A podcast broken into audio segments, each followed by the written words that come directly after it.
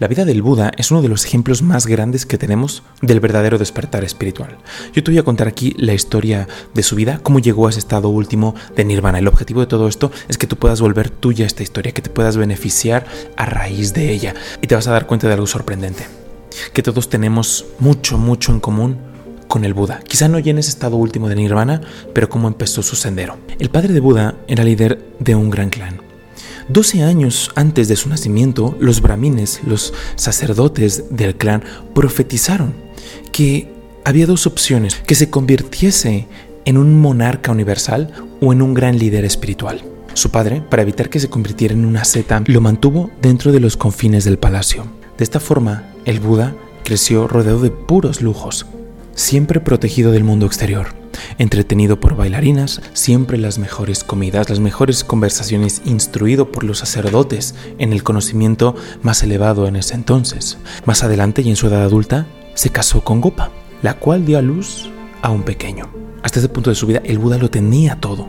Jamás se había encontrado con dolor ni con sufrimiento. Todo era placer, las mejores vistas, los mejores paisajes. El padre se encargó de que no hubiese nadie viejo a su alrededor todos en el palacio eran jóvenes y bellos. Sin embargo, a pesar de tenerlo todo, para Siddhartha no era suficiente. Había algo que no embonaba. No podía explicar bien qué era, pero había cierta desazón. Se preguntaba internamente si de esto era de lo que iba la vida. Con ayuda de alguien del palacio, logra escobullirse de los guardias y sale a explorar. Y mientras exploraban, la primera cosa que llamó la atención del Buda fue ver a un hombre enfermo.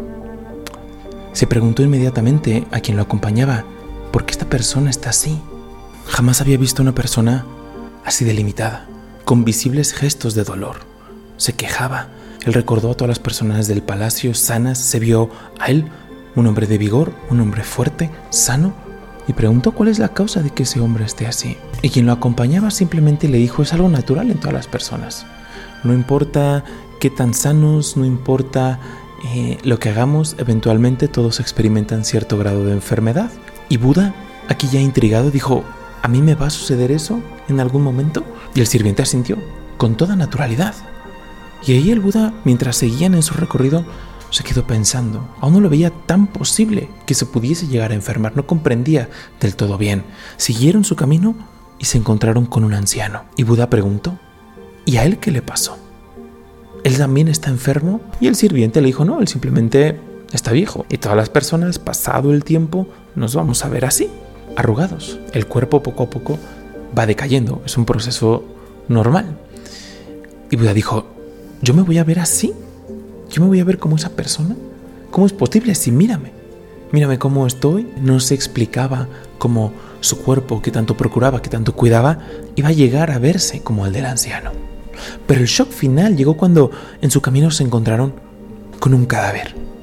Simplemente el Buda observaba la inercia, observaba el cuerpo sin vida y dijo, ¿qué le pasó? ¿Qué tiene esa persona? ¿Podemos ayudarle?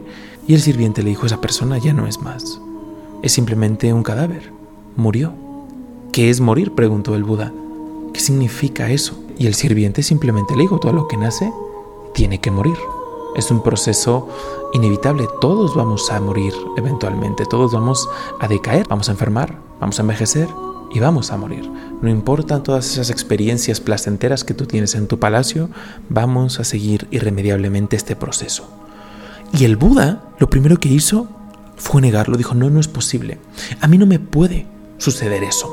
Esta realización se dice que la tenemos todos en mayor o menor nivel, cuando nos enfrentamos a la posibilidad de la no existencia, algo dentro se revela, algo dentro lo niega. Por eso es que la mente tiene la capacidad, al no saber de qué va la vida en realidad, la mente convierte esta negación en sufrimiento, producto de la no aceptación. Producto de la no aceptación se convierte en sufrimiento, porque no lo logramos entender, no logramos concebir. Nada en la vida cómoda de Buda lo había preparado para una experiencia de tal magnitud. Mientras Buda regresaba al palacio, pasó junto a una seta que caminaba pacíficamente por el camino. Este vestía la túnica de los renunciantes. Este hombre, este renunciante, era el opuesto a lo que había experimentado.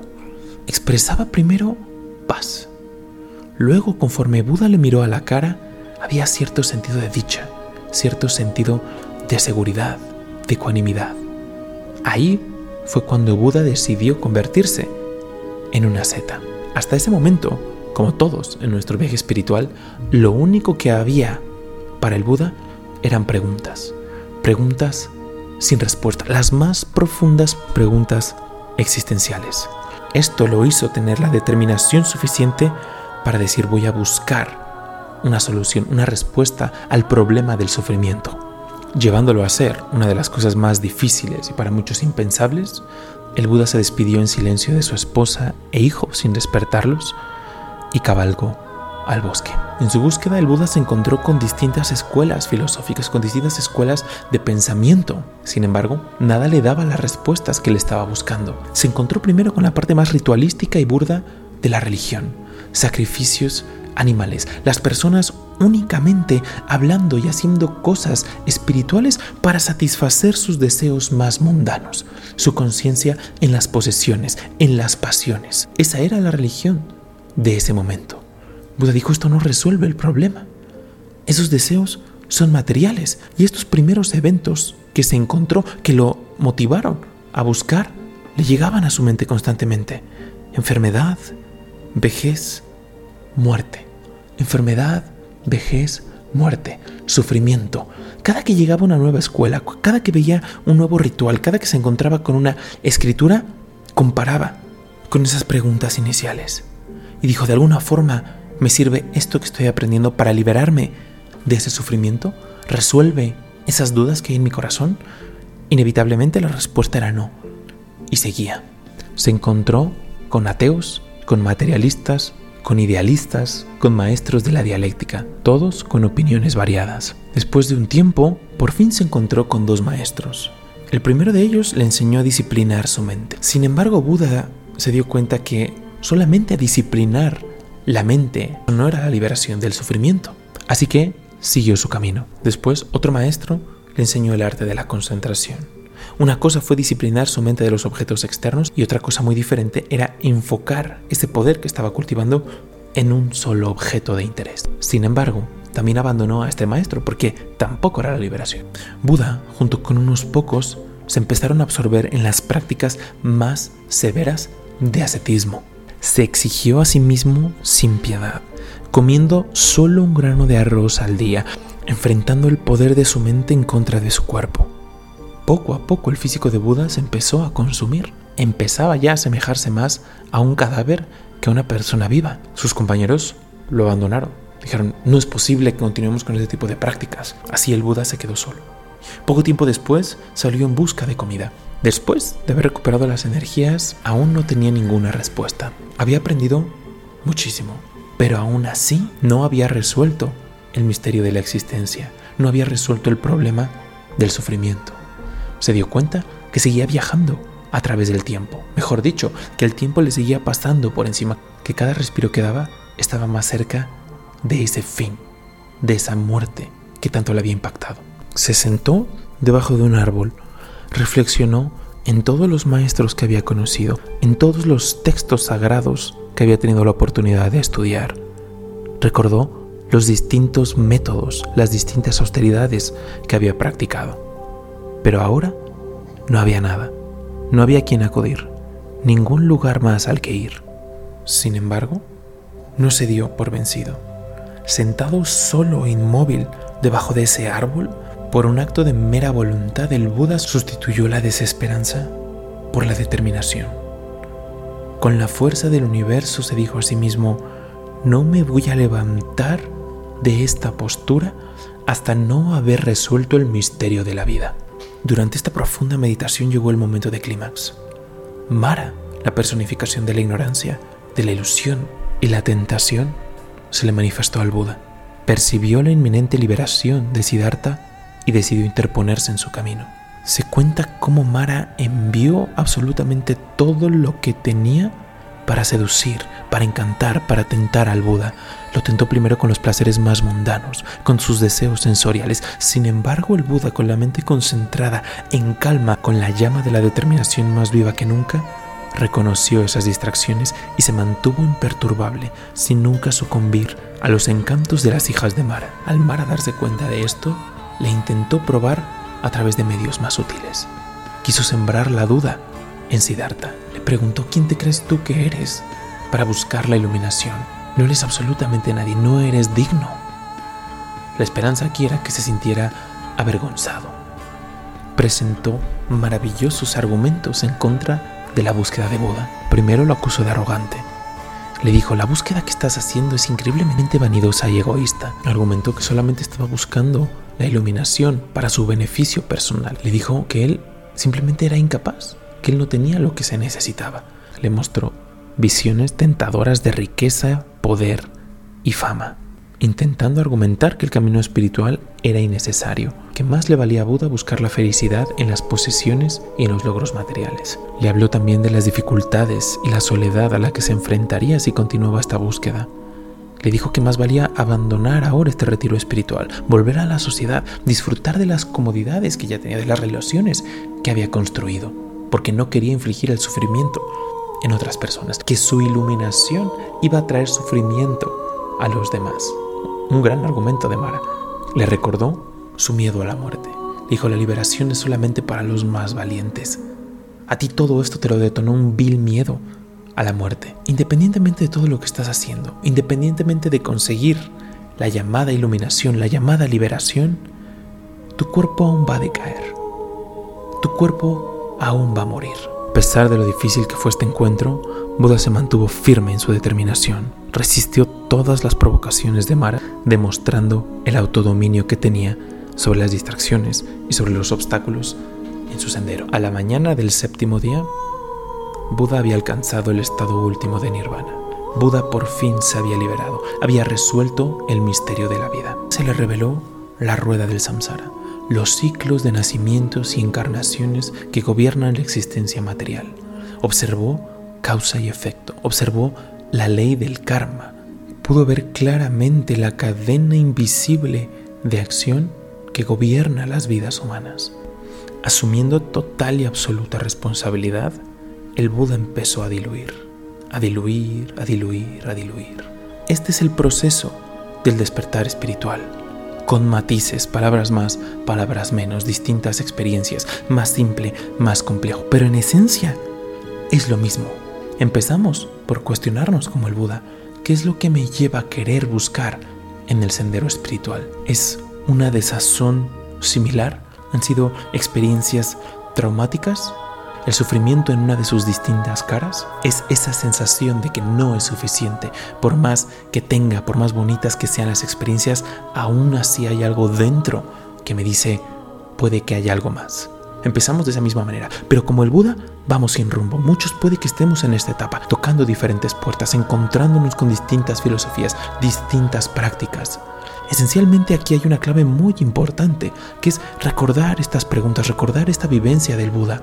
Lo que estás buscando, las experiencias espirituales actuales que tenemos, resuelven a largo plazo el misterio de la vida o simplemente nos encadenan más en este ciclo llamado el samsara. Podemos pasar, nos dicen los sabios, edades, encarnaciones, en caminos que nos prometen respuestas, que nos prometen esa experiencia última, pero que nos devuelven al punto inicial.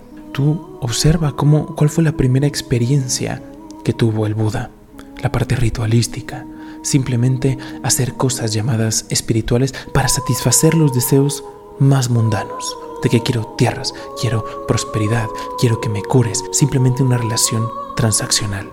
Buda se dio cuenta que esa relación transaccional, esos rituales, esos sacrificios, no lo iban a liberar del sufrimiento.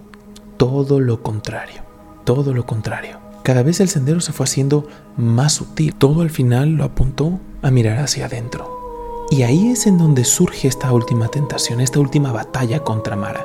Mara no viene a tentarlo de allá afuera. Buda nota cómo dentro de sí surge Mara. Sus pasiones ocultas, sus deseos ocultos, las dudas, los miedos, salen de sí mismo. Es él contra él. No hay nadie a quien apuntarle el dedo. No hay filosofía, no hay enseñanza. Es Siddhartha contra Siddhartha. Se dice que hay un Buda dentro de todos y cada uno de nosotros, con esa misma determinación. Podemos estar en distintas etapas del proceso, pero esencialmente ahí está, esperando. Después de liberarse, después de iluminarse, Buda no empieza a enseñar, Buda no empieza a transmitir una enseñanza. Numerosos discípulos se habían ya juntado porque fruto de sus prácticas anteriores, fruto de esa determinación, de esa concentración que él había cultivado, muchísima gente le empezó a seguir. Para muchos era ya un maestro. A pesar de no haber estado completamente liberado, para muchos ya era un ejemplo, un maestro. Una vez habiendo alcanzado ese estado, abrió los ojos y los discípulos estaban ansiosos, es decir, por fin nos va a enseñar cómo llegar a ese punto. Y Buda simplemente se levantó y empezó a hacer cosas mundanas.